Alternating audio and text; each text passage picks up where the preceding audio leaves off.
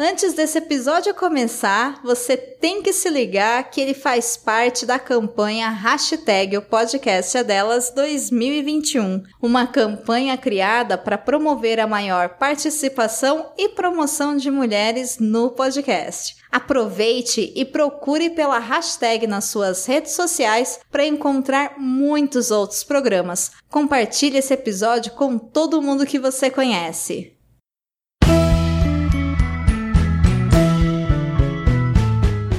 Ar o Fala Gamercast.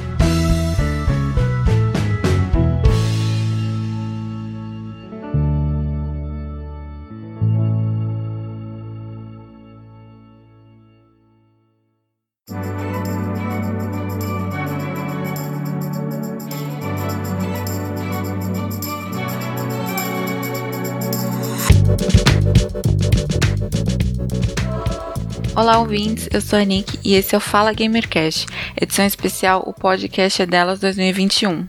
Em primeiro lugar, eu queria agradecer ao Giovanni por ter me convidado para participar desse projeto. Eu fiquei super feliz com o convite e estou muito animada de estar participando e contribuindo com essa iniciativa tão legal que é integrar mais meninas na podosfera.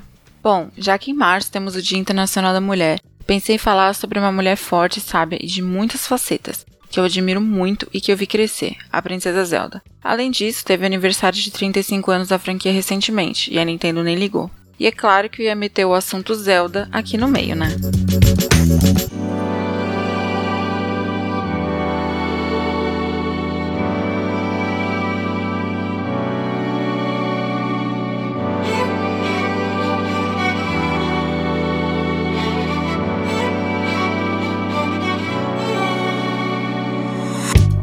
O assunto desse podcast é, na verdade, sobre a evolução da personagem e da figura da princesa nos jogos lançados ao longo dos anos.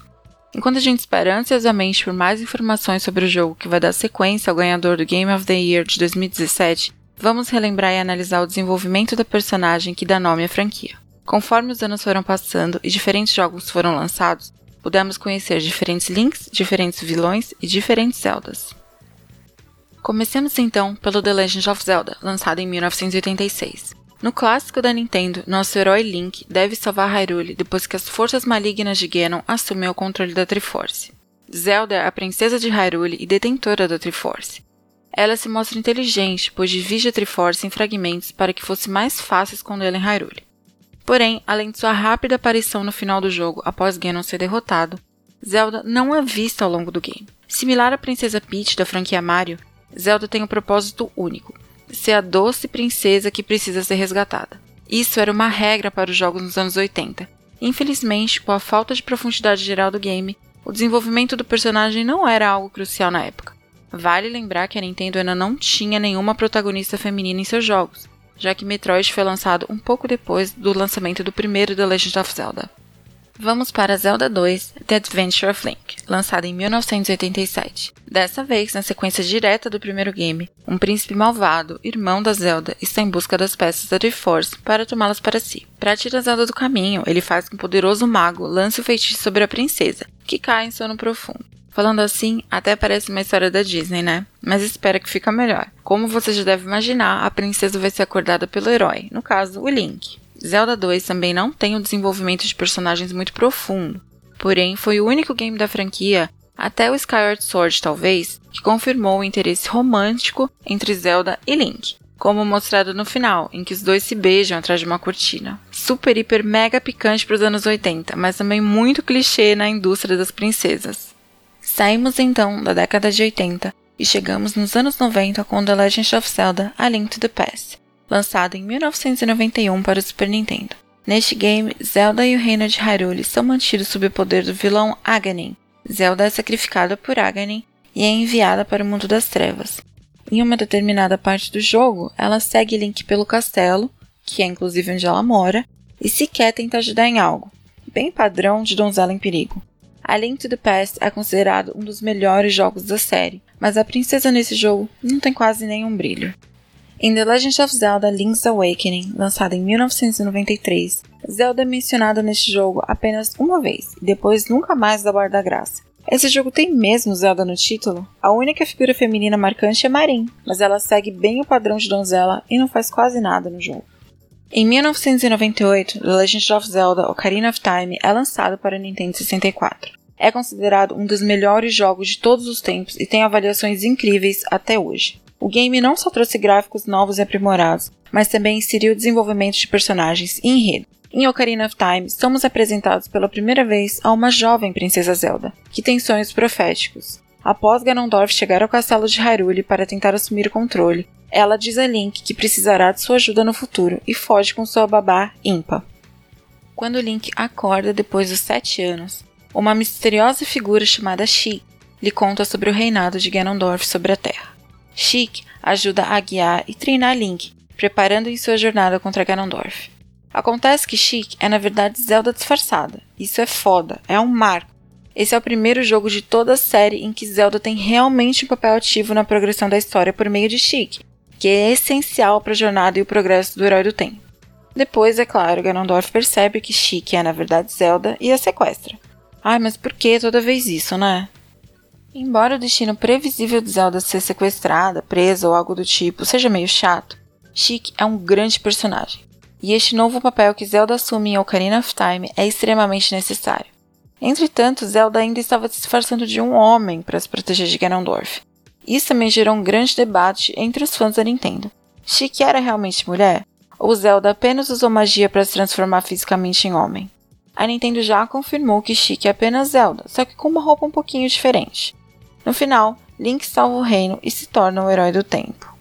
Em The Legend of Zelda Majora's Mask, lançado em 2000, ainda para o Nintendo 64, Zelda também só é mencionada rapidamente e nunca aparece no game, similar ao Link's Awakening. Desse jeito fica fácil mesmo de achar que o nome do Link é Zelda, né? Em The Wind Waker, lançado em 2001 para o GameCube, o herói Link conhece uma jovem pirata chamada Tetra. Tetra é corajosa e aparentemente impiedosa, além de ser a única mulher em um grupo de piratas. Depois que Link ajuda Tetra a escapar de um grande pássaro, a tripulação da pirata o ajuda a resgatar sua irmã desse mesmo pássaro gigante, que se chama Helmarok King. Mais tarde no game, a tripulação de Tetra vem em auxílio de Link novamente, quando ele é atacado por Ganondorf na Forsaken Fortress. Após os ataques de Link contra Ganondorf não surtirem efeito, Tetra intervém para ajudar, atacando Ganondorf para tentar resgatar o herói. Durante a luta, é descoberto que Tetra é, na verdade, a Princesa Zelda. O brilho emanado por seu colar da Triforce é que revela o segredo. Depois que eles são resgatados, ela recebe o resto da Triforce do Rei Daft e ajuda Link em sua batalha final contra Ganondorf. Este é o primeiro jogo em que Zelda não percebe que é uma princesa, e é também o primeiro jogo em que a princesa realmente ajuda na briga de Link contra Ganondorf. Em Wind Waker, a relação entre Link e Tetra, embora meio estranha no início, se transforma em uma verdadeira amizade, em que cada parte é igualmente necessária. Essa é a relação mais igualitária que Link e Zelda já tiveram na série. Em The Legend of Zelda Twilight Princess, lançado em 2006, a princesa Zelda está presa no crepúsculo, e Link é o herói escolhido para salvar Hyrule da escuridão e trazer luz ao reino novamente. Embora Zelda conte mais uma vez com a ajuda de Link, ela também tem a sua importância no game, quando sacrifica a sua própria alma para salvar Midna, a companion de Link.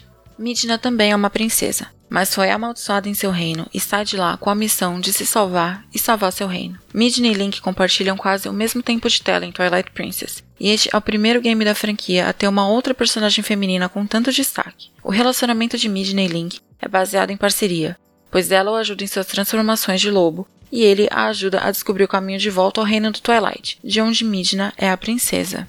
O jogo leva o nome de duas princesas fortes e lendárias: Zelda, a princesa de Hyrule, e Midna, a própria Twilight Princess. No final, Link quebra a maldição de Midna e também salva Hyrule do crepúsculo. E as duas princesas concordam que uma não poderia existir sem a outra. Duas mulheres fodas, trabalhando juntas e confiando uma na outra, colocam esse jogo no meu top 5 de melhores jogos da série. Em The Legend of Zelda Skyward Sword, lançado em 2011, Link e Zelda são amigos de infância que vivem em uma cidade chamada Skyloft, que fica no céu. Os habitantes de Skyloft não têm qualquer conhecimento sobre o mundo abaixo deles. Um belo dia, um tornado negro leva Zelda de Skyloft para um lugar abaixo das nuvens. Link também é levado à terra firme após despertar o espírito de Fai, que reside dentro de uma estátua em Skyloft. Logo é revelado que Zelda é a reencarnação de Hylia, uma deusa que, em desespero por ver seu reino perturbado pela maldade de Demise, criou uma espada sagrada para ajudar a proteger o mundo. Uma vez reencarnada em uma humana, Hylia poderia encontrar uma outra pessoa para ajudá-la a reunir a Triforce e então derrotar demais.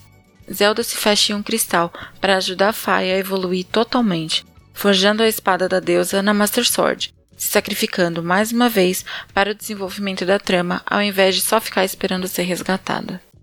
Cronologicamente, Skyward Sword se passa antes de qualquer jogo da franquia e traz os personagens de uma forma um pouco diferente. Skyward Sword não envolve Ganondorf diretamente como antagonista, mas está implícito que ele voltará como uma fúria ou maldição reencarnada do demais derrotado. No final do jogo, Zelda e Link permanecem na superfície juntos para dar início à construção do reino de Hyrule. Também acho válido falarmos sobre The Legend of Zelda Phantom Hourglass, lançado em 2007, e The Legend of Zelda Spirit Tracks, lançado em 2009, ambos para Nintendo DS.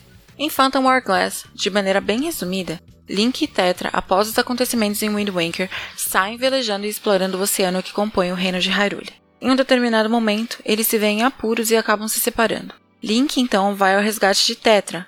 Para isso, nosso herói conta a ajuda de Ciela, uma fada, Apesar de ser uma personagem muito menor do que as outras companhias femininas, Ciela ajuda Link em sua jornada, guiando e lutando junto com ele. Ela pode não ter um rosto ou um corpo como Mijna ou Chic, por exemplo, mas também tem a sua parcela de importância para o game. Em Spirit Tracks, também resumidamente, Zelda pede ajuda de Link quando percebe que algo de ruim iria acontecer. Juntos, eles saem do castelo em direção à Tower of Spirits para investigar o que estava acontecendo. Porém, no meio do caminho, eles são atacados e o corpo da Zelda é roubado. Ela permanece em espírito ao lado de Link, usando sua habilidade de possuir armaduras inimigas para ajudar o herói em suas batalhas. No final, após livrarem o corpo de Zelda da possessão de Malados, Link e a princesa trabalham juntos para derrotá-lo, usando a magia de Zelda, o Bow of Light e a Locoma Sword. Nesse jogo, Zelda também é forte, presente e essencial para a trama. E agora vamos falar do último game da série, The Legend of Zelda Breath of the Wild, lançado em 2017. No game, Link acorda pelado, perdido, sem memória, sem saber o que aconteceu para ele estar tá ali. Entendemos a história do jogo junto com ele, conforme progredimos, exploramos e recuperamos as memórias do herói quando chegamos em locais específicos. De todos os jogos da franquia, esse é o que mostra uma Zelda humana, que enfrenta a insegurança, o medo, um pai extremamente autoritário e exigente e o peso de uma responsabilidade absurda nas costas. Apesar de ser considerada fraca, infantil e imatura, Zelda se esforça o máximo que pode, treinando desde muito nova para acordar o seu poder e salvar Hyrule da calamidade. Em um momento de medo e desespero, ao ver Link caído, seu poder desperta e ela entende o que precisa fazer. Zelda então toma as sábias decisões de preservar Link em um local isolado e de esconder a espada sagrada em uma densa floresta, pois sabia que, apesar de perder a batalha naquele momento, a guerra não estaria perdida. O reino ainda teria chances se ela usasse seu poder, agora completamente desperto, para prender a maldade de Ganon dentro do castelo enquanto Link se recuperava, mesmo que para isso ela também precisasse ficar presa por 100 anos. O sacrifício de Zelda, juntamente com a sua enorme sabedoria, são os fatores que nos permitem jogar esse jogo incrível, belíssimo, perfeito em todos os sentidos, e que, na minha opinião, é realmente uma obra de arte. Eu estou aguardando ansiosamente por mais informações sobre a sequência do Breath of the Wild, principalmente por saber qual Zelda será que a gente vai conhecer nesse jogo. Há quem peça que ela seja uma personagem jogável, e isso é bem interessante, porque de donzela em perigo e personagem sem importância, ela passou a ser adorada e admirada pelos fãs da série. Ao longo dos anos, a Zelda conquistou um grande espaço, ter acompanhado o desenvolvimento dela foi um presente para mim, e eu tenho certeza de que foi um presente para todos os jogadores da franquia também. Quando analisamos a história dos jogos e o desenvolvimento de Zelda como personagem feminina, é importante observar o sucesso geral e como as tramas de cada game se repetem. Ocarina of Time e Wind Waker têm duas das classificações mais altas de toda a série Legend of Zelda. Essas duas histórias oferecem um desenvolvimento interessante da personagem, juntamente com um papel novo e mais amplo para Zelda como protagonista feminina. A Nintendo é uma empresa diferente e serve como um excelente ponto de entrada para meninas no mundo dos games. E por isso, seus títulos podem influenciar pensamentos e a cultura geral, dependendo da maneira como são abordados. Tenho certeza de que mulheres de todas as idades adorariam ver um pouco mais de ação da Princesa Zelda. Talvez, em um futuro não tão distante, Zelda seja protagonista de sua própria lenda, salvando o reino e até mesmo Link, que merece uma folguinha, né?